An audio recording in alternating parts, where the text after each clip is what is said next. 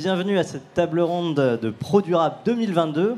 On va parler techno et numérique, pas de science sans conscience, et qui se déroulera jusque 11h30. Une table ronde qui est parrainée par deux partenaires du salon, euh, qui est Accenture et Malakoff Humanis. Voilà, je suis Chris Delepierre, j'aurai le plaisir d'animer euh, cette table ronde. Alors pour me présenter rapidement, euh, je suis entrepreneur du changement chez Trésorium. Je travaille sur les enjeux liés à l'éducation et au numérique et également à la créativité, notamment sur la question des Fab Labs, des ateliers de création numérique pour les enfants et des badges numériques, des open badges autour de la reconnaissance des talents. Et euh, notamment, voilà, je travaille aussi, j'ai beaucoup travaillé sur les questions de RSE euh, au, réseau Alliance et notamment depuis quelques années maintenant, je suis euh, attentionné par rapport aux questions de responsabilité éducative de l'entreprise, qui sont ces questions du pan éducation de la RSE. Et notamment, voilà, je travaille sur la technologie au service des biens communs, notamment avec une association qui s'appelle EdTech, Hauts-de-France, que je viens euh, de Lille.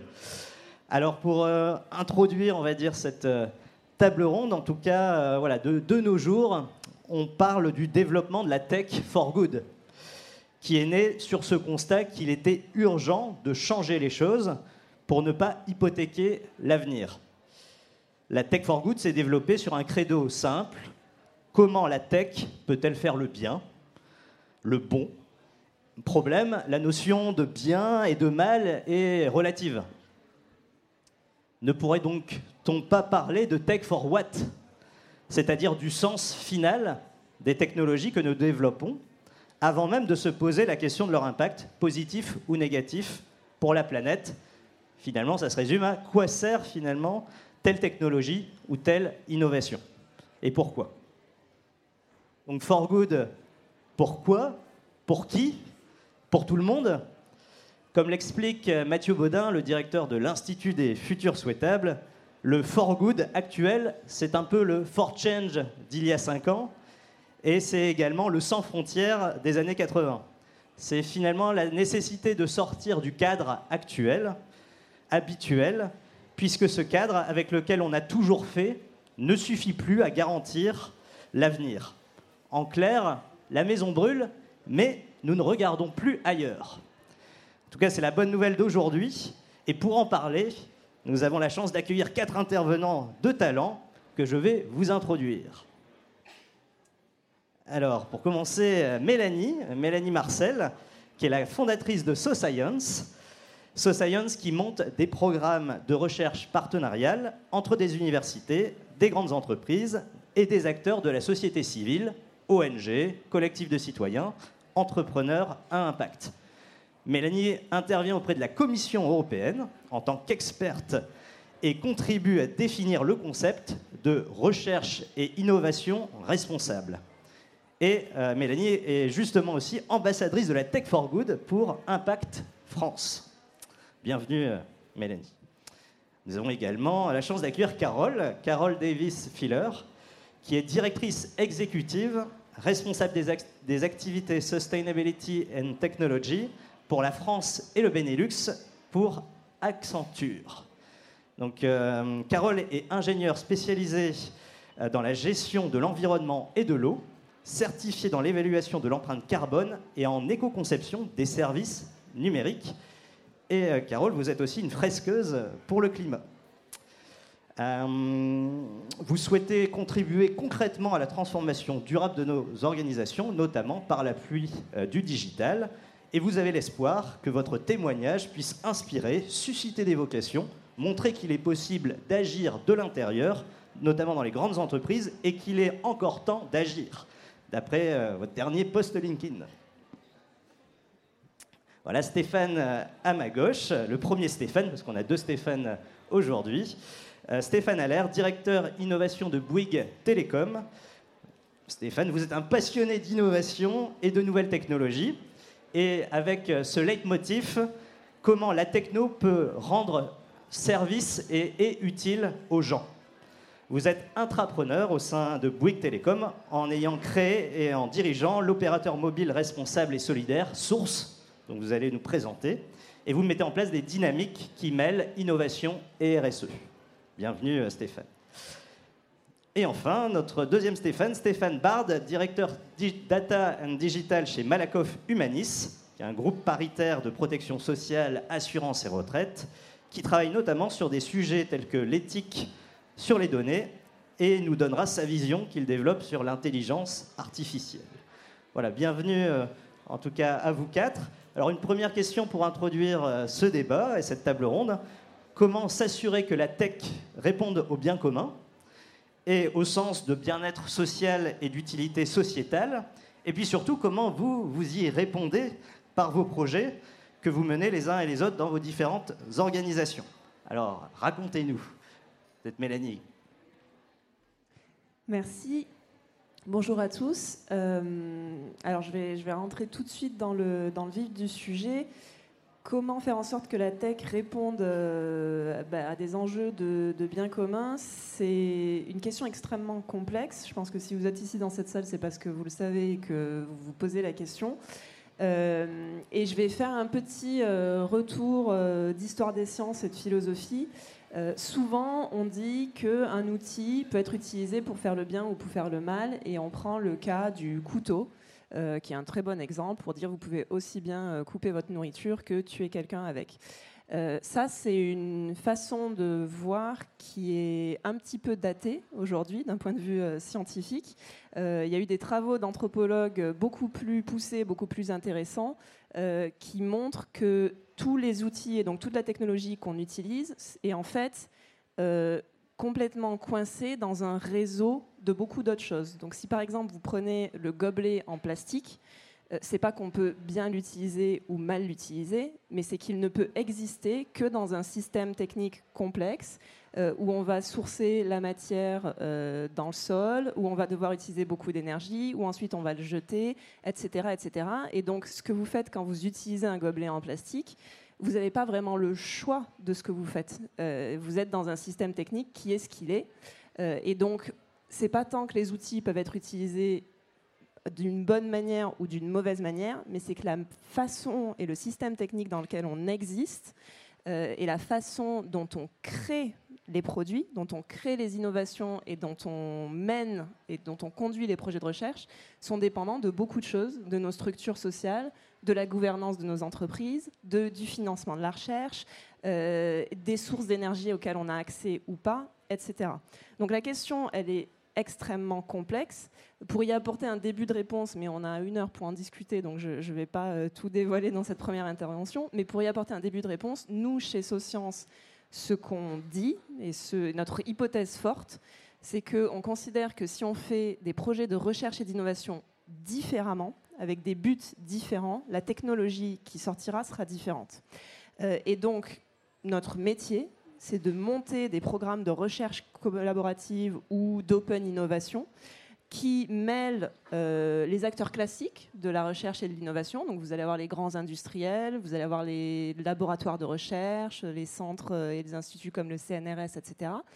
Mais pas seulement. On ajoute à ces consortiums de recherche des acteurs qui justement ont au cœur de leur conception et de leur existence la recherche du bien commun. Donc ça va être des entrepreneurs sociaux, ça va être, comme ça a été dit, des collectifs de citoyens, des ONG, des coopératives, etc.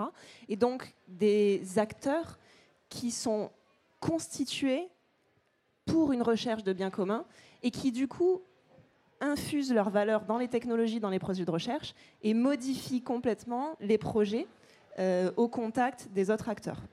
Donc on est vraiment un, tiers acteur de la recherche qui permet de créer des nouveaux projets de recherche, donc des nouveaux projets d'innovation et donc des technologies euh, différentes en bout de chaîne. Bah, merci pour euh, cette première intervention. Donc le, processus est plus important que le résultat, c'est-à-dire comment on conçoit le, la technologie. Le, processus influence forcément le résultat. Influence fortement le, résultat. Bah, merci. Alors qui veut rebondir avec ces projets? Carole Oui, je peux poursuivre avec euh, un, focus peut-être sur les grandes entreprises. Euh, puisque chez Accenture, on accompagne les grandes entreprises dans le monde entier et tout secteur, hein, depuis la grande distribution jusqu'aux industriels, jusqu'à euh, la banque assurance. Et en fait, on, sait très bien, notre métier, c'est le métier de la transformation. on les aide à se transformer. Quand on a dit ça, on n'a on rien dit. Et on, espère que ça se va transformer dans la bonne direction. Mais on a passé la vague de transformation, elle est toujours existante, mais il y a eu un moment ces dernières années où le principal enjeu de transformation, c'était la transformation digitale, la transformation numérique. Et on a tous bénéficié, je suis sûre que les uns et les autres utiliser les services numériques que les grandes entreprises nous mettent à disposition. Euh, maintenant, en fait, on est dans une autre vague de transformation. En tout cas, on essaie euh, de faire tout ce qu'on peut pour l'inciter. C'est la transformation pour rendre nos grandes entreprises compatibles avec les limites planétaires, compatibles avec les objectifs de développement durable, qu'elles se sont toutes fixées. Parce que s'il faut regarder les euh, PDG de ce monde, ils ont tous fixé pour leur, le cap vers, des objectifs de décarbonation, des objectifs de limiter euh, tel et tel polluant, des objectifs d'égalité femmes-hommes et, de zéro child, de ne plus employer des enfants sur les chaînes des productions, etc. Ils ont tous fixé le cap. Maintenant, la question, c'est plus le pourquoi. Si les grandes entreprises doivent se mobiliser, c'est le comment. Et donc là, c'est là où la technologie, qui poursuit, avec cette vague qui se poursuit de transformation numérique, doit se mettre au service de cette nouvelle transformation développement durable. Et, donc là, il y a cette idée de, et c'est là sur lequel on lance des projets, de convergence entre transformation business, avec un objectif euh, de faire vivre l'entreprise d'un point de vue économique, un objectif de transformation numérique pour utiliser l'innovation euh, numérique, tout ce qu'elle peut apporter, et, des objectifs de développement durable, et faire converger ces trois faisceaux de transformation-là. Euh, ça demande de la formation, ça demande euh, d'orienter en fait les technologies, de les éco-concevoir de la même façon qu'on éco-conçoit des bouteilles, des pneus, des euh, des, je sais pas, des machines. Euh, voilà, il faut éco-concevoir les, services numériques et les rendre vraiment au service de l'humain et au service de cet enjeu clé de transformation euh, durable. Alors quand vous m'évoquez sustainability, c'est à la fois l'environnement, mais pas que. Qu'est-ce que ça englobe en plus? Voilà, je suis, sûr, alors, je suis sûr que tout le monde dans la salle connaît les 17 objectifs de développement durable. Je, prêche des, des gens avertis. Euh, bah voilà, c'est ça en fait. Hein. certes, il y en a beaucoup dans le fameux numéro 13 euh, qui me tient beaucoup à cœur parce que euh, Valérie Masson-Delmotte nous, le rappelle bien régulièrement qu'il y a cette urgence climatique, mais pas que, effectivement. et on a fait une étude pour, récemment que je vous invite à aller voir, Accenture, sur où en sont les entreprises sur la technologie responsable, où est-ce qu'elles en sont, leur état d'avancement. Euh, et ce qu'on voit en fait, c'est que les, entreprises françaises sont particulièrement soucieuses de pas seulement adresser des objectifs environnementaux, mais des objectifs au service du bien commun, au service de la société, une société qui est inclusive. Euh, on a des lois d'accessibilité numérique, je ne sais pas si vous les, connaissez. Euh, c'est un des sujets clés pour le numérique que de rendre des outils, que ce soit nos outils e-commerce, les outils euh, des institutions, quand on fait notre déclaration d'impôt via Internet. Voilà, comment on fait pour que ça soit des outils qui soient euh, ouverts à tous. Et les entreprises françaises, dans notre enquête, on a vu qu'elles étaient particulièrement soucieuses à ces autres objectifs de développement durable autour de l'éthique, du social, de l'inclusion. Alors un exemple justement de travail sur l'éthique, Stéphane, chez Malakoff Humanis, qu'est-ce que vous, sur quoi vous travaillez? Bonjour à toutes et à tous. Donc, euh, je suis en charge avec mes équipes de, mettre en place des algorithmes d'intelligence artificielle, entre autres choses, qui vont influer sur la manière dont nous échangeons avec nos clients, dont nous travaillons en interne. Et un des gros enjeux de, ces technologies, dans un groupe engagé comme Malakoff Humanis, engagé pour, euh, euh, au niveau sociétal, social, avec une démarche RSE extrêmement ambitieuse, et dans toutes les boîtes, ça pose la question de la frontière nouvelle et du gain, de l'apport de gain pour l'entreprise, pour le client et aussi pour les collaborateurs. Rapidement, on se pose la question de euh, ce que ces technologies vont induire comme bénéfice ou comme conséquence pour le client. On se pose la question euh, très fort avec le RGPD de ce à quoi servent bien sûr les données que nous avons collectées pour une finalité donnée. Mais avec l'IA, il se passe autre chose. On se pose la question de la justesse de ce que va produire un algorithme. C'est une technologie d'approximation et de gestion de l'incertitude. Rien n'est sûr avec l'IA. On doit prendre des décisions sur des choses qui sont approximatives. Ça, c'est extrêmement complexe. Euh, et donc, la démarche éthique, elle est au cœur de ça. Est-ce qu'on on a un équilibre acceptable entre le rôle d'un collaborateur et le rôle de l'IA Est-ce que le bénéfice pour le client il est suffisant? Pour nous, l'IA, elle doit servir de manière très nette à avoir un impact au niveau de la satisfaction du client c'est des choses simples, hein. ça doit simplifier euh, les interactions qu'il a avec nous. Vous savez que parfois interagir avec une assurance, c'est pas facile.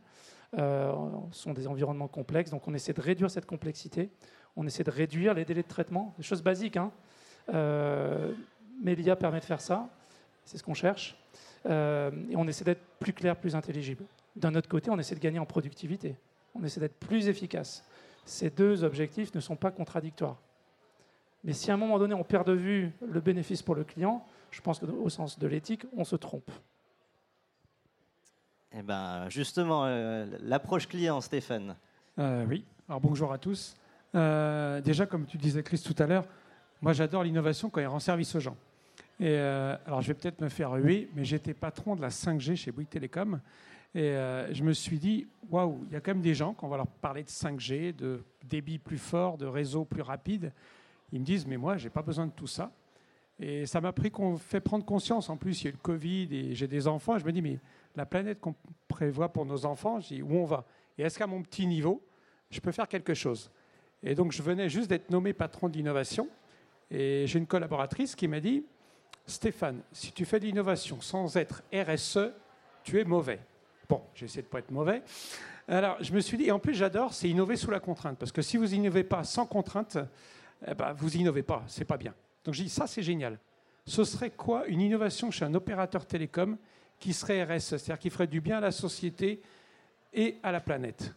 Et c'est là où est née la genèse de, ce petit projet. Je me dis, mais creusons-nous les, creusons-nous les méninges et euh, trouvons une solution. alors j'étais un peu courageux parce que je suis allé voir quand même le directeur général de Bouygues Télécom et j'ai dit, on va faire un forfait, on va expliquer aux gens que moins ils consomment de data, on va les récompenser.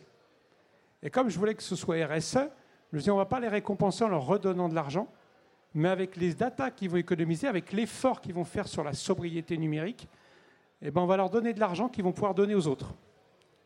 Et c'est ce qu'on a créé, c'est ce qu'on a créé Source. Alors quand j'ai été présenté ça au directeur général de Bouygues Télécom, quand vous vendez, euh, aujourd'hui les opérateurs télécoms, on vend de plus en plus de forfaits qui, euh, avec des enveloppes data de plus en plus importantes. Je ne sais pas si vous connaissez la moyenne de data consommée par les Français sur un forfait. Une idée 11,6 gigas. 11,6 gigas. Et donc je me suis dit, ben, faisons un forfait où on va aller chercher les gens qui veulent consommer moins et les gens qui veulent, parce qu'on a interrogé les gens. Et ce que vous disiez tout à l'heure, beaucoup de groupes font des choses extrêmement importantes sur le RSE. Mais quand on est allé interroger les clients en disant, vous savez, Bouygues Télécom, on fait des choses super bien, on met des antennes avec des panneaux solaires, on met de l'hydrogène à la place du gasoil pour certains euh, événements, ils ont dit, mais ça, c'est votre devoir en tant qu'entreprise, mais nous, en tant que clients, on n'en a rien à faire.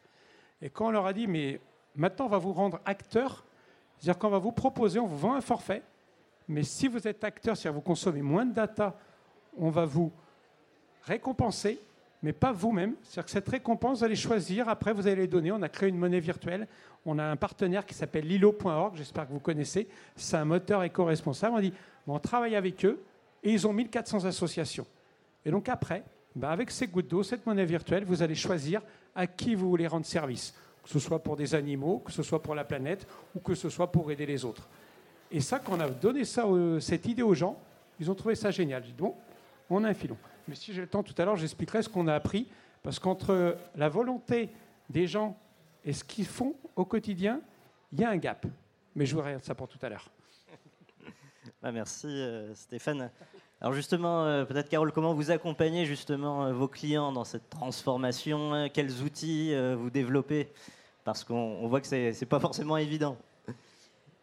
Alors dans, dans notre enquête, ce qu'on a essayé de mettre en avant, c'est où sont les entreprises françaises sur trois grands impératifs de la technologie responsable. Il y a le premier, l'impératif de se mettre au service des métiers vers des objectifs de développement durable. Et donc là, on pense à quoi? On pense aux bâtiments intelligents, à tout ce qui permet de consommer moins d'énergie parce qu'on a des outils de pilotage. Quand on est euh, un industriel, comment est-ce qu'on fait dans une usine pour utiliser le juste nécessaire euh, d'énergie pour créer des pneus, euh, de l'acier, j'en passe et des meilleurs. Il y a des, industries qui sont très consommatrices d'énergie et qui ont besoin de ces outils, enfin en, en tout cas, qui peuvent utiliser des outils numériques pour optimiser cette, euh, cette quantité d'énergie. Et ça va bien nous servir, en tout cas c'est un des, des leviers pour aller vers la sobriété énergétique dont on nous parle. Donc il y a ce premier champ de la sobriété énergétique euh, grâce au numérique. Il y a d'autres exemples de la technologie au service de développement durable. Si je demande à n'importe qui dans la salle, où est-ce que vous en êtes de votre budget dans votre, entreprise, dans votre euh, travail professionnel ou même à titre personnel, votre budget en euros. Je suis sûre que vous allez avoir les bons outils pour me dire j'en suis là, le mois dernier j'ai dépensé tant, et dans mon entreprise, voilà où j'en suis par rapport à mon budget annuel, je peux faire des simulations, si je prends telle décision, je vais arriver à tel atterrissage financier, de coûts, de rentabilité, j'en passe et des meilleurs. Les outils numériques pour piloter la finance, au top, on est au top niveau. Maintenant, si je demande à chacun d'entre vous, par rapport à des objectifs de décarbonation. Peut-être dans certaines entreprises, vous avez déjà la notion de budget carbone. Peut-être vous l'appliquez à votre famille. Et que là, je vous demande où est-ce que vous en êtes ce mois-ci, cette année, par rapport à, votre objectif dans l'entreprise de décarbonation à, horizon 2030. Là, pour le coup, on en est dans les grandes entreprises beaucoup sur Excel. Donc c'est un autre exemple de numérique au service du développement durable il y a passer, et on accompagne beaucoup de nos clients là-dessus, passer au réel pilotage, pas le reporting seulement, mais pilotage avec les simulations, avec la prévision des objectifs de décarbonation et développement durable. Euh, ça, c'est le premier pilier. Il y en a deux autres, mais je sens que je, je, je sais peut-être, je garde ça pour plus tard. Moi aussi, je fais du teasing comme Stéphane. merci déjà pour ces premières euh, pistes. Alors peut-être euh, Mélanie pour réagir par rapport à tout à l'heure. Hein. J'utilise souvent cette citation si le Dalai Lama et Mère Teresa jouaient au Monopoly, il y aurait toujours un perdant et un gagnant. Et donc le problème, c'est pas les joueurs, c'est le système de jeu. Alors comment justement vous changez les règles du jeu? Est-ce que vous avez un exemple concret euh, chez SoScience Oui, eh ben alors dans ce que j'ai entendu, alors ça viendra peut-être euh, plus, plus tard dans la discussion, mais ce qui là me manque dans la conversation, c'est comment est-ce qu'on change le cœur du, métier, le cœur du produit. C'est-à-dire que euh, réduire ces impacts environnementaux négatifs, faire de la sobriété énergétique, euh, ce genre de choses, c'est effectivement euh, nécessaire. c'est un premier pas qu'il faut absolument que toutes les entreprises prennent, mais ce ne sera pas suffisant. Euh, et quand on parle de sobriété, il faut aller beaucoup plus loin. Et nous, ce qui nous intéresse, et à chaque fois qu'on travaille avec une entreprise ou un industriel, c'est réinventer le, produit même, le pourquoi de l'existence du produit. Et si votre produit euh, n'apporte pas quelque chose de positif pour la société ou la planète, euh, vous pouvez arrêter de le faire en fait. Donc c'est ça la réflexion que nous, on essaye d'apporter. Il faut aller beaucoup plus loin.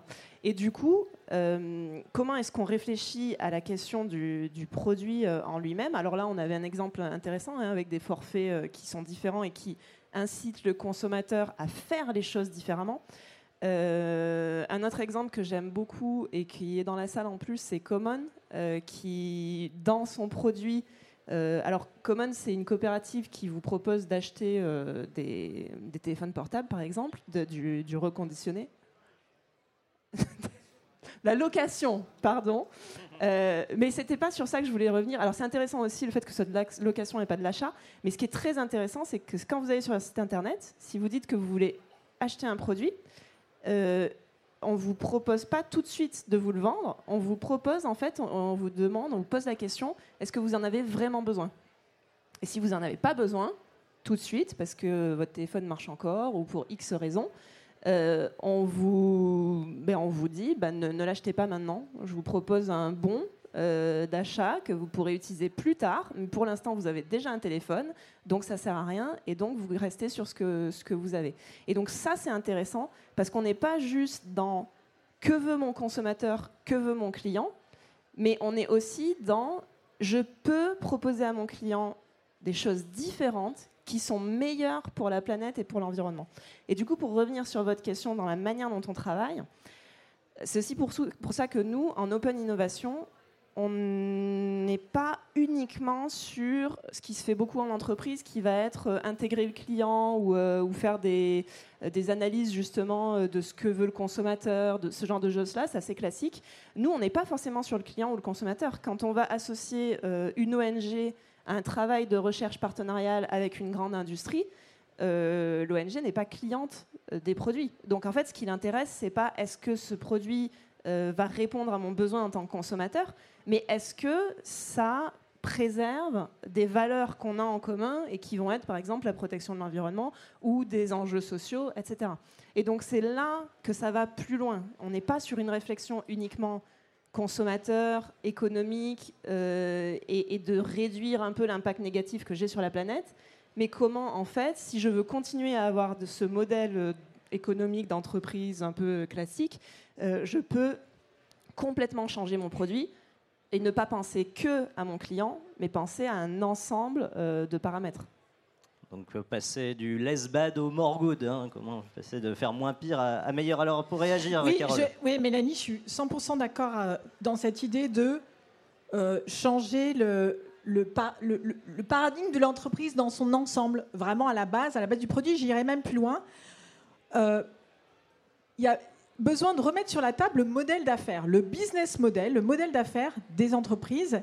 Et c'est ce qu'on a dans notre enquête. On a demandé aux entreprises comment est-ce que vous alignez votre stratégie générale de l'entreprise, vraiment ce que vous voulez euh, proposer comme, comme service, comme produit aux clients, à vos clients, avec votre comment l'alignez-vous avec votre stratégie développement durable et votre stratégie numérique? Parce que toutes ont une stratégie numérique. Et en fait, seuls 4% des entreprises qu'on a interrogées en France disent qu'elles ont cette approche holistique. Vraiment, ont eu le courage de dire attendez, on ne va pas juste définir notre business model, dire quel produit on va vendre, à qui, comment, etc. Et après, serrer une vis ici, changer un boulon là pour être compatible avec des limites planétaires, en fait, il y en a quelques-unes qui, mais très peu, 4%, qui prennent le problème à l'envers, qui disent on va se dire on a des limites planétaires, on a des objectifs de développement durable, et c'est ça notre terrain de jeu, et on va réinventer notre business model, et on va réinventer aussi les outils qu'il nous faut pour euh, le soutenir, en partant de ce postulat. Et on accompagne, j'ai pas le droit de dire le client, mais un, grand, un grand français dans le domaine de la distribution des produits. On achète tous, je suis sûre qu'on a tous des produits euh, de chez lui. Et ils ont, par exemple, sur cette idée de décarbonation, pour aller au cœur, Mélanie, de ce que tu disais, au cœur de ce qui est produit, ils ont dit voilà, ils sont, on va partir du postulat voilà notre budget carbone. Et avec ça, c'est quoi le mix produit qu'il faut inventer euh, pas seulement éco-concevoir des produits, mais introduire l'économie circulaire, peut-être passer à des services, réinventer complètement l'entreprise pour pouvoir être compatible avec ces limites euh, planétaires et en particulier le budget carbone. Alors moi, je vais jouer le, mauvais petit euh, oiseau. franchement, vous avez tout à fait raison. Je, je vous suis, mais c'est pas simple. non, franchement, moi, quand j'ai été nommé responsable innovation, j'ai dit bon, on va mettre un nouveau KPI. Comme tu disais tout à l'heure, on a des tableaux Excel pour calculer des BP financiers, c'est facile. Je vais mettre un KPI pour calculer l'aspect, ce que ça apporte à la société et à la planète. Donc aujourd'hui, on ne lance plus aucun projet d'innovation chez Bouygues Télécom si on n'a pas passé le filtre RSE. Donc on dit, s'il n'apporte pas, il ne fait pas du bien aux autres ou à la planète, on ne le fera pas. Mais malgré tout, ce n'est pas simple, parce que vous avez euh, une entreprise, vous avez des forfaits, vous avez des choses, et vous ne pouvez pas tout changer. Mais par contre, je suis assez d'accord, on travaille sur quelle nouvelle forme d'économie Là, en ce moment, nous, on travaille sur l'économie de la fonctionnalité, je pense que vous connaissez tous, pour justement se dire quel nouveau business model on peut mettre en place. Mais une fois que vous avez fait ce travail au sein de l'entreprise, vous avez une deuxième population à convaincre, ce sont vos clients. Et ça, je vous disais tout à l'heure, j'ai fait du teasing. Euh, je vais prendre deux exemples. Un de source, mais un autre qui vient de l'extérieur, Équateur. J'ai regardé la, la naissance d'Équateur. Et c'est assez simple. Les gens disent, ouais, c'est génial, il y a un opérateur d'énergie qui va faire de l'énergie éco-responsable. Et en fait, ils ont assez peu de clients au début. je ne sais pas s'il y a des gens d'Équateur dans la salle, mais ils ont assez peu de clients au début. Parce qu'ils avaient un prix qui était correct, mais un peu plus élevé. Et en fait, c'est quand ils se sont abaissés au prix des autres que les gens sont allés vers. Donc en fait, on se rend compte que l'éco-responsabilité, quand vous adressez au grand public, et sera d'impact que si on adresse le plus grand nombre, euh, bah, il faut quand même être raisonnable. Je vous donne l'exemple de source. On a fait 10 euros 10 gigas. Je vous ai dit que la moyenne de consommation qu'on a lancée, c'était il y a 6 mois, on était en dessous de 10 gigas, mais juste en dessous. Je on va aller chercher les gens qui consomment peu. Les gens qui consomment 60 ou 70 gigas, ce n'est pas les gens qui... Euh, bon, la sobriété numérique, ça ne va pas faire tilt dans leur tête. En fait, 10 euros 10 gigas, les gens... Ouais, mais quand même, ok, c'est super, je vais faire du bien aux autres, mais pour 10 euros, je peux avoir 80 gigas à côté, quoi. Mince, je veux faire du bien pour la planète, mais quand même, j'ai moins cher à côté. Et vous avez intérêt, c'est ce que je vous disais, vous avez intérêt dans la cible. Donc aujourd'hui, on a modifié le prix. On a fait 10 euros 40 gigas pour être quelque part dans le marché. Et là, d'un seul coup, on est gens. Et nous, ce qui nous intéressait, c'est pas d'avoir plein de clients, c'est qu'aujourd'hui, comme la force de l'éco-responsabilité, c'est le volume, c'est le nombre d'acteurs. Donc aujourd'hui, si on reste que sur des élitistes, des gens qui ne veulent que 10 euros 10 gigas parce que ce sont vraiment des gens qui consomment peu et qui veulent faire un effort, mais allons plutôt faire un forfait un peu plus généreux, mais qui va nous permettre de toucher le plus grand nombre. Et c'est ça que j'ai appris. Un, c'est pas simple de le faire au niveau de l'entreprise, parce que vous avez des business qui existent avec des KPI qui sont présents. Et donc ça, ça se fait. Et il y a une vraie prise de conscience des stratégies d'entreprise. Mais il y a aussi, après, vis-à-vis -vis de vos clients, et il faut s'adapter au marché aussi, ne pas aller trop vite, parce que les clients, ils ont besoin de vous suivre aussi. Alors, Stéphane, deuxième Stéphane. Oui, deuxième Stéphane. Oui, je voudrais réagir par rapport à ce qui est dit. On parle beaucoup de responsabilité environnementale. Il y a une responsabilité qui est sociétale. Le produit le mieux éco-conçu du monde qui viserait encore à faire des écrans qui se défilent pour capter l'attention de nos adolescents sans qu'ils puissent lâcher leur téléphone, même s'ils sont énergétiquement euh, ultra bien conçus, ça restera un désastre sociétal. Donc, je pense qu'il y a un objectif d'établir un lien de confiance entre quelles que soient nos industries, nos clients, et en particulier dans le secteur dans lequel je travaille, banque assurance, et nous. Et c'est vrai que moi, le, domaine dans lequel je travaille, il, interpelle à juste titre beaucoup de clients et beaucoup d'entreprises sur cet équilibre et le point de confiance entre ce que l'on fournit à un client comme service et ce qu'on utilise pour lui fournir ce service. Euh, on parle d'IA de confiance depuis plusieurs années maintenant. Euh, on a la chance d'être dans en Europe, dans une une région du monde où les politiques publiques ont mis en place un premier règlement qui est le RGPD, qui nous protège, qui protège nos données, mais ce n'est pas suffisant. Protéger nos données, ça n'est pas suffisant, il faut aller beaucoup plus loin. L'Europe va aller beaucoup plus loin, heureusement. L'Europe est le seul endroit du, monde où on fait des choses comme ça. C'est absolument nécessaire pour, créer un monde euh, soutenable sur le plan énergétique, certes, euh, et environnemental, mais aussi un monde dans lequel il est, plaisant de vivre. Euh, je ne trouve pas que le monde dans lequel nous vivons aujourd'hui, où nos adolescents sont tankés sur leur téléphone matin, midi et soir, enfin c'est le cas chez moi, j'ai du mal à leur arracher, je ne trouve pas que c'est un monde souhaitable. Voilà. Donc il y a aussi cette notion de confiance et de se demander quand même ce qu'on construit comme comme monde Est-ce que c'est -ce c'est ça qu'on veut vraiment? Et euh, Mélanie, tu voulais réagir? Oui, je pense par rapport à ce qui vient d'être dit et ce qui a été dit juste avant, la question des indicateurs est extrêmement importante. Euh, et aujourd'hui, on a beaucoup d'indicateurs économiques, notamment dans le monde de l'innovation. Euh, on a des choses qu'on peut mesurer, même si c'est pas toujours euh, un lien direct. On, a, on peut dire voilà, j'ai déposé tant de brevets, euh, j'ai investi tant de millions dans la recherche partenariale. Enfin voilà, on a vraiment des indicateurs qui sont basés sur une recherche de performance économique. Il nous manque dans le monde de l'innovation des indicateurs solides sur euh, la recherche de performance sociale et environnementale. C'est un vrai problème, mais aujourd'hui, il y a des travaux qui sont lancés euh, à ce sujet-là. Euh, en ce moment, il y a un groupe de travail qui existe à la Commission européenne, qui est en train de travailler sur ces questions. On a un groupe de travail en France qui se monte entre le mouvement Impact France et France Brevet. Donc, c'est aussi des acteurs nationaux qui se mettent sur ces sujets. Et donc, ce qui est intéressant, c'est que ça va aussi pousser les acteurs. C'est-à-dire que, en tant qu'entreprise, ou même en tant que laboratoire de recherche, quand les indicateurs vont, vont changer euh, et que les véhicules de financement de l'innovation vont changer en fonction des indicateurs, et eh ben ça va réorienter aussi euh, la technologie, l'innovation. Et donc pour moi, il ne faut pas s'arrêter euh, à la porte de l'entreprise. C'est-à-dire que c'est un sujet tellement important, c'est à la fois les entreprises qui doivent s'en emparer, mais aussi les pouvoirs publics, euh, les instances euh, supranationales, etc. Donc c'est vraiment un sujet de fond et l'innovation, la recherche et la technologie, ça modèle tout notre quotidien. On s'en rend pas toujours compte, mais changer ça, ça va, être, ben, ça va être un vrai changement de paradigme, comme ça a été dit. Stéphane. je voulais réagir sur les indicateurs. Je trouve que c'est effectivement essentiel. Avoir des indicateurs qui permettent d'évaluer un niveau d'engagement euh, dans tel ou tel domaine, c'est un investissement. Ça fait partie d'une stratégie. Euh, ça ne vient pas tout seul. Euh, et si ça manque aujourd'hui, c'est qu'il y a eu une carence de vision et d'investissement. En termes de très concrets, nous on a mis en place un indicateur du niveau de confiance qu'on a dans nos algorithmes sur une quinzaine d'algorithmes. Ça fait quatre ans qu'on travaille dessus.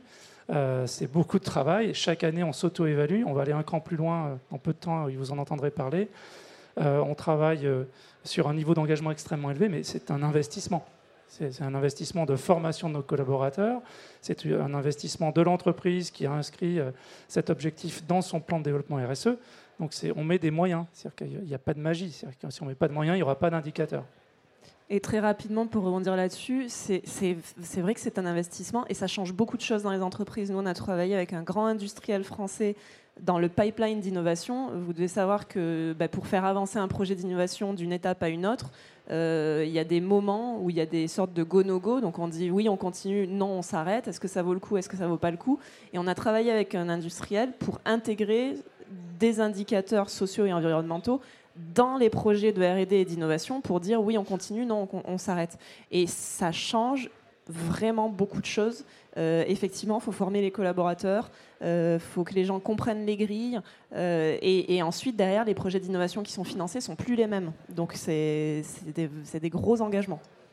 Alors, Carole, sur peut-être l'angle peut-être formation ou indicateur bah, en fait, les indicateurs, je vous ai dit, euh, sur la technologie responsable, euh, on, a mené l'étude sur trois, trois impératifs. L'impératif de la, mettre la technologie au service du développement durable, mais il y a aussi l'impératif de rendre la technologie elle-même plus durable et elle-même de se donner des objectifs et donc des indicateurs euh, sur les impacts environnementaux, sociaux et éthiques à éviter. donc sur l'éthique, effectivement, il y a cette notion de transparence, il y a cette notion de comment on est sûr de ne pas nuire à un groupe humain. Euh, quand on entend euh, nos étudiants sur Parcoursup dire est-ce qu'on est réellement tous traités de la même façon? Euh, Est-ce qu'on peut avoir accès aux algorithmes? On sent bien que maintenant, en fait, on a besoin de cette, notion de transparence. Euh, je parlais d'accessibilité numérique aussi. Il y a des indicateurs assez faciles à mettre en place et qu'on doit mettre en place. Sur l'aspect environnemental, dans notre étude, on a vu que les grandes entreprises, il n'y en a que 20% d'entre elles qui ont commencé à mesurer l'impact environnemental de leurs services numériques. Ça ne veut pas dire qu'elles n'ont rien fait jusqu'à présent. Elles ont essayé de travailler sur leur data center, de, travailler sur euh, euh, allonger la durée de vie des équipements, euh, et en particulier les, ordinateurs, les smartphones, parce qu'on sait, et en particulier je vous invite à, avoir le, rapport de l'ARCEP et l'ADEME qui a bien en avant que l'impact du numérique, c'est aussi beaucoup la fabrication de nos terminaux. Hein, nos, fameux objets connectés de toute nature, nos montres, nos ordinateurs qu'on a envie peut-être de changer, mais sur lesquels il faut se dire non, non, on va lever. Voilà. Donc les entreprises se sont saisies de ces sujets, mais quand on est sur la mesure, parce qu'effectivement, on obtient ce qu'on mesure, et même si c'est complexe, il vaut mieux, et c'est L'Oréal qui m'avait dit, on ne va pas attendre d'avoir l'indicateur parfait.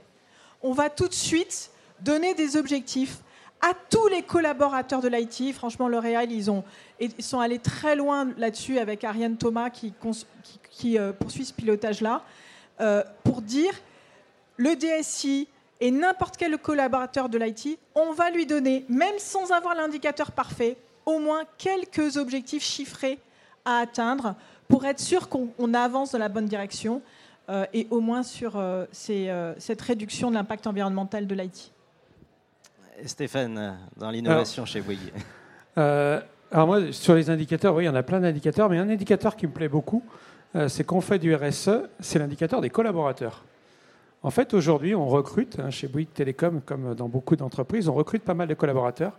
Et ce qui est assez intéressant, et ça, ça nous bouscule un peu, c'est que les gens, les jeunes, quand ils rentrent dans une entreprise, ils veulent une entreprise qui a du sens. Donc là, des indicateurs, en dehors même des indicateurs carbone et autres, ce qui est intéressant, c'est une entreprise, bah, les jeunes veulent venir travailler dans une entreprise qui donne du sens. Et plus les indicateurs, plus les contraintes, malgré tout, qu'on nous donne de point de vue gouvernemental, ça, ça fait bouger les lignes. Parce que ça fait bouger les lignes dans le sens où aujourd'hui, vous voyez, le groupe Bouygues, aujourd'hui, notre direction achat, et c'est vraiment un gros groupe, on va acheter des choses que si euh, ça répond à un certain nombre de critères RSE. Donc aujourd'hui, même quand un grand groupe prend une responsabilité, ben, c'est fournisseurs, autres. Et ça, c'est intéressant parce qu'il y a une responsabilité de l'entreprise qui va tomber après sur ses fournisseurs. Il y a les collaborateurs qui nous poussent à innover, qui nous poussent à être plus RSE. Donc aujourd'hui, ça nous pousse à une contrainte. Et si je devais finir par une, quelque chose de positif, je trouve ça génial, parce qu'aujourd'hui, on nous donne des contraintes extrêmement fortes. Et moi, j'ai de la chance de faire de l'innovation depuis très longtemps. Et aujourd'hui, sous la contrainte RSE, les innovations qui arrivent sur l'énergie, sur les télécoms, sur nos de très très nombreux domaines, c'est génial. Parce que les gens, on est face à un mur, et face à un mur, vous êtes contraint d'être bon. Vous êtes contraint d'innover. On se dit, tiens, il n'y aura plus assez de batteries. Moi, j'ai vu les nouvelles batteries qu'on prépare, qui sont vraiment encore dans les laboratoires, mais qui sont en train d'arriver. Ça va vraiment nous changer la vie. Il y a vraiment des choses qui sont importantes. Et je réponds tout à l'heure sur un des indicateurs qui était important. Euh, parce que on peut dire la technologie, la technologie, oui, il faut toujours aller chercher la technologie, c'est pas bien. Aujourd'hui, vous voyez, quand vous avez un forfait mobile, ou quand je vais parler de ce dont je connais, vous savez, l'empreinte carbone de l'usage de votre forfait mobile, 80% c'est l'achat de votre téléphone. Donc nous, on peut faire des choses, on peut, opérateur, 80% c'est l'achat du téléphone.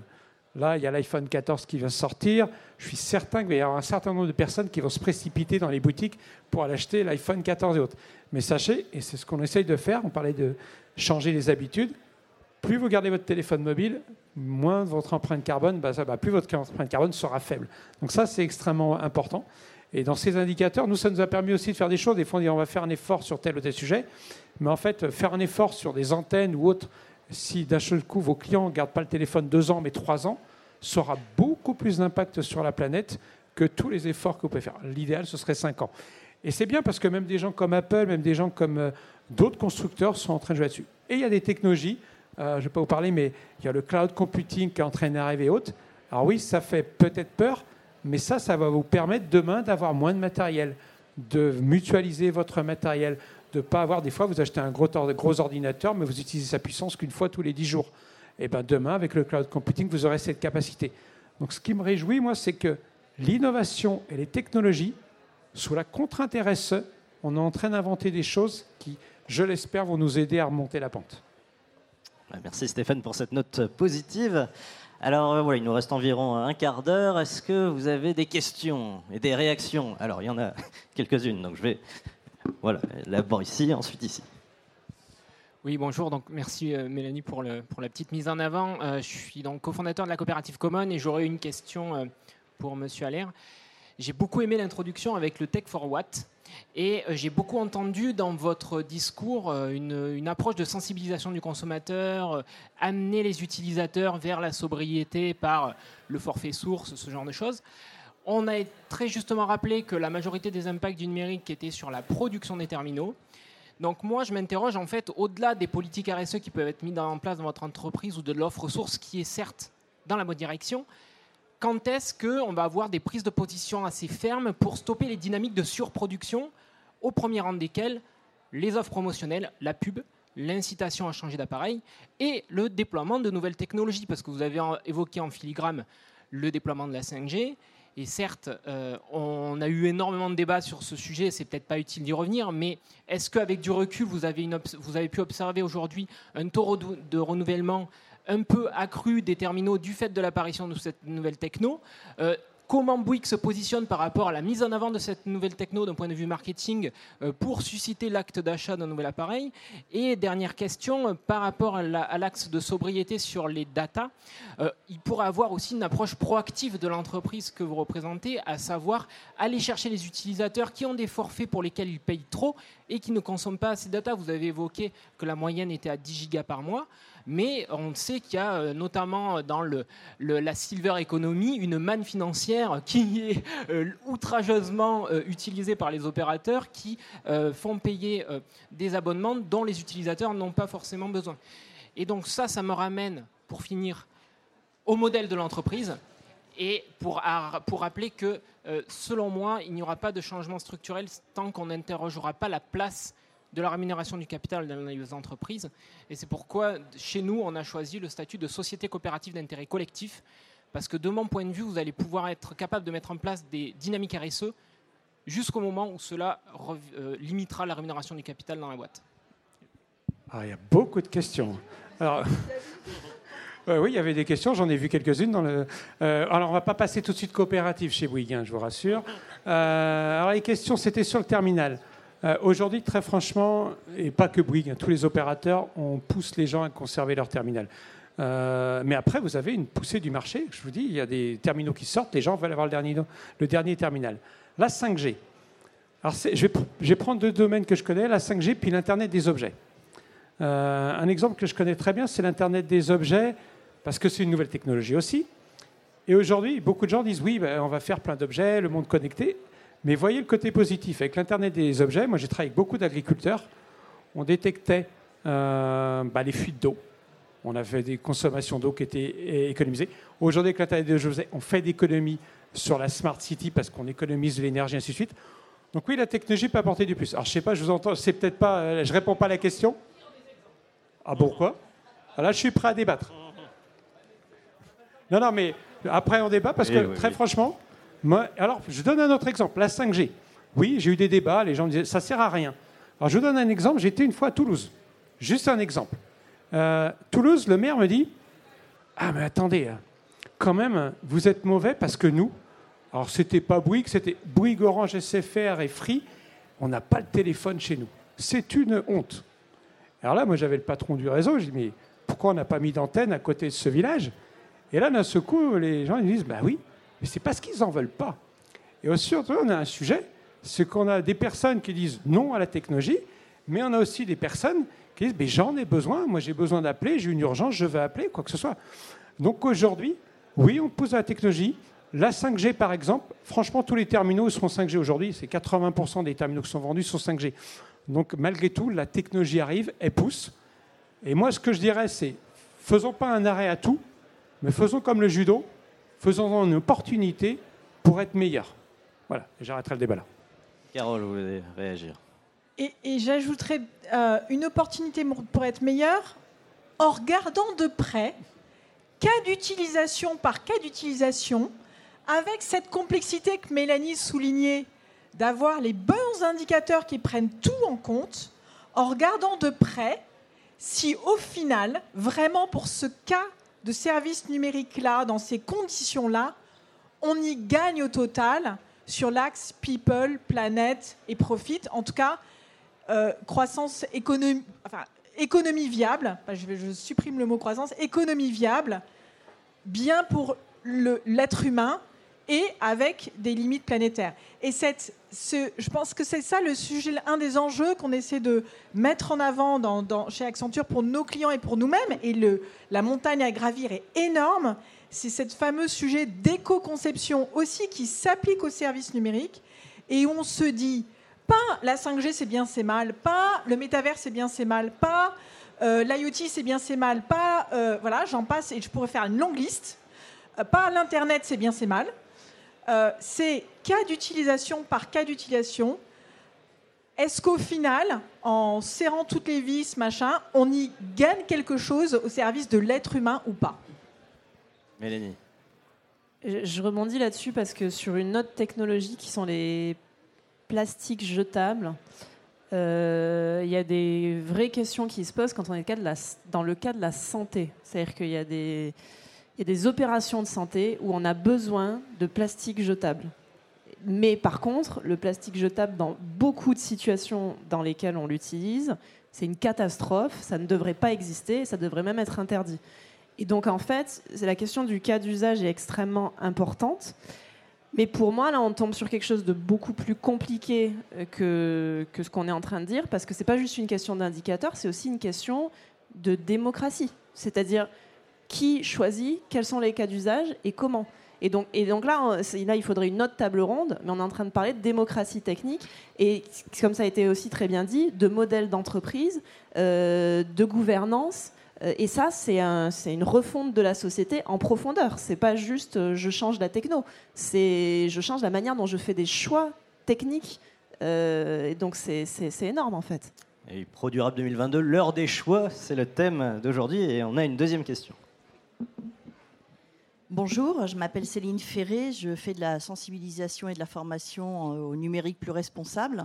Donc déjà merci pour cet échange, c'était vraiment très intéressant d'avoir euh, vos différents points de vue. Euh, moi j'aimerais vous poser une question. Euh, dans le sujet de la conférence, donc technologie et numérique, on voit qu'on a séparé les deux termes, mais en fait, dans ce que vous avez dit, vous avez parlé aussi d'innovation, d'innovation sous contrainte aussi, j'aime beaucoup. Euh, moi, j'ai entendu toujours en filigrane le numérique derrière, à savoir que quand on parle de technologie, quand vous avez parlé de technologie, j'ai entendu que c'était, alors peut-être je me suis trompée, hein, systématiquement de la technologie, des technologies numériques que finalement, à toutes les questions qu'on se pose, à tous les besoins qu'on a, euh, les réponses qu'on peut avoir sont des réponses technologiques numériques. D'accord? Donc ma question est la suivante. Est-ce que dans vos entreprises, vous envisagez aussi des réponses différentes, des réponses technologiques qui ne seraient pas forcément numériques? Je pense au low-tech, je pense par exemple à l'expérimentation de l'Institut Curie qui s'appelle CADOG, détection des tumeurs cancéreuses du sein euh, grâce à l'odorat des chiens, comme ça se fait aussi dans d'autres pays, en Inde notamment pour d'autres maladies. Je, voulais savoir si cette composante-là, vous l'intégrez aussi à vos réflexions. Moi, je peux donner un élément de réponse très rapide.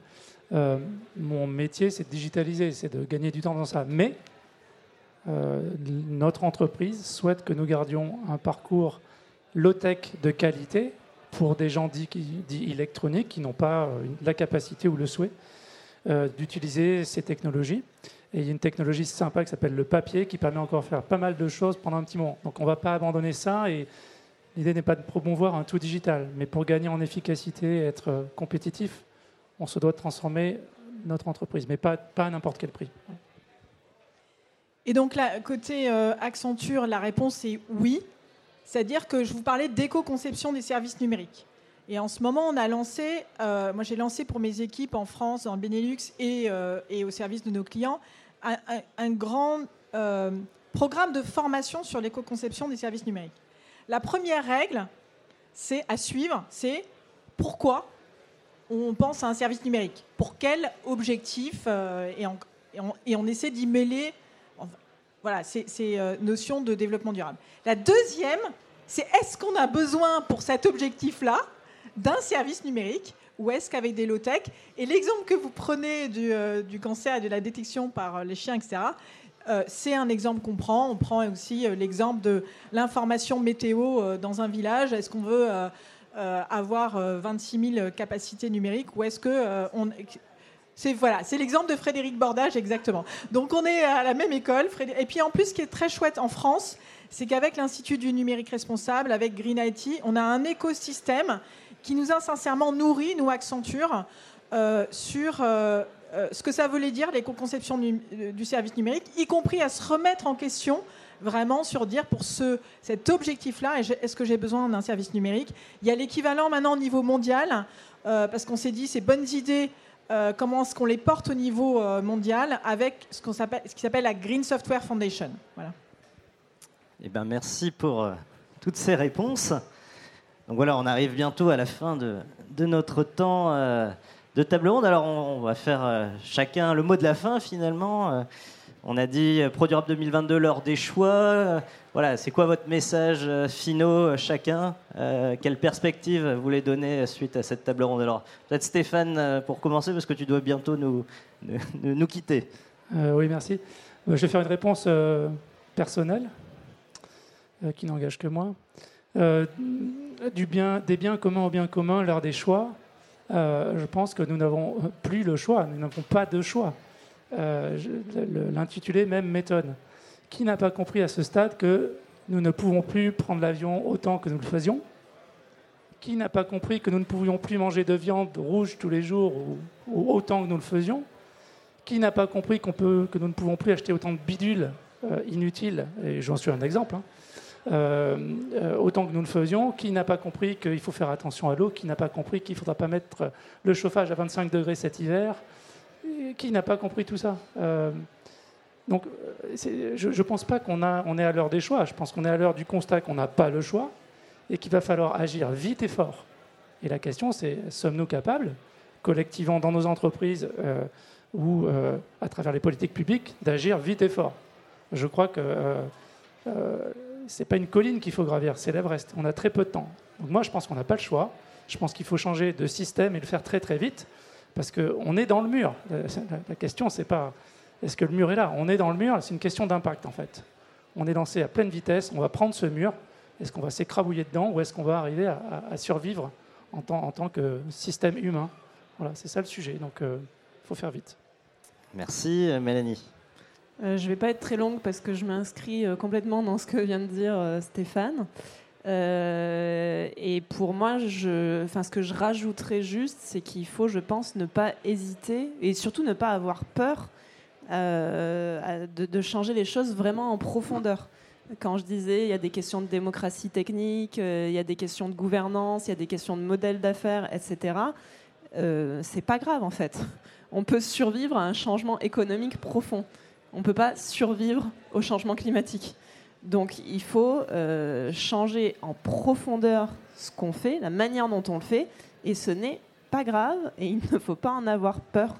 Par contre, il faut avoir un peu plus peur des conséquences euh, de la destruction euh, de notre environnement et aussi d'ailleurs de la destruction de nos liens sociaux, euh, parce qu'on en, a un peu parlé. C'est certainement les problèmes climatiques, mais c'est aussi des graves problèmes d'injustice qui ne nous permettent pas en tant que société de répondre aux enjeux qui sont face à nous aujourd'hui. Donc voilà, moi je pense qu'il ne faut pas hésiter à changer les choses vraiment en profondeur, démanteler ce qu'il faut être démantelé. Euh, ce qui compte, c'est juste qu'on vive bien sur une planète ensemble. Euh, et voilà, le reste, ça n'a aucune importance. Ce sont des structures, des mythes, et on peut les modifier. Merci Mélanie. Stéphane Moi, ça va être exactement la même chose, à une nuance près. Euh, je pense qu'on n'a pas le choix. le RSE, il faut vraiment le prendre comme une opportunité. Moi, je le prends vraiment comme une opportunité. Par contre, dans les changements, il ne faut pas qu'on fasse des, changements trop radicaux, parce que comme vous parliez tout à l'heure, démocratique, si on n'arrive pas à entraîner tout le monde, on n'arrivera pas à faire le changement. Donc on n'a pas le choix, mais il faut savoir emmener les gens avec nous. Carole? Et alors, Chris, vous aviez choisi de mettre cette conférence avec euh, la citation de Rabelais, euh, Science sans conscience. Moi, j'aimerais utiliser une citation de Valérie Masson-Delmotte, qui est un peu ma top star, qui dit euh, chaque dixième de degré compte, chaque année compte, chaque action compte. Et chaque action, c'est aussi chaque action de nous dans les entreprises euh, pour aller vers ces changements profonds que vous disiez, euh, qu'on appelle tous de nos voeux, et, faire bouger aussi les choses en tapant à la porte, chacun à à notre rôle. Euh, dans notre étude sur la technologie responsable, un des freins principaux, c'est le manque de personnes qui ont les bonnes connaissances. Donc je suis sûre que si vous êtes aussi ici aujourd'hui, c'est soit que vous êtes déjà formé, soit que vous avez envie de vous former autour du développement durable. Et donc chaque action compte, c'est aussi chacune de nos actions dans les entreprises. Euh, nous qui sommes, euh, qui avons l'envie et qui sommes formés ou qui allons être formés. Bah, merci à vous quatre. En tout cas, en conclusion, euh, techno et numérique, pas de science sans conscience. Déconnecté de la conscience, la technologie ne signifie pas le progrès. Elle réduit l'homme plutôt qu'elle ne l'augmente. Si le numérique ou la tech sans conscience n'est que ruine de l'âme, alors le numérique éthique et responsable est un levier d'autonomie pour chacune et chacun. Merci à nos quatre euh, intervenants avec vos témoignages, car avec vous, demain ne fait plus peur. Demain est la promesse d'une nouvelle aventure où tout est à repenser et tout est à refaire. Voilà, merci.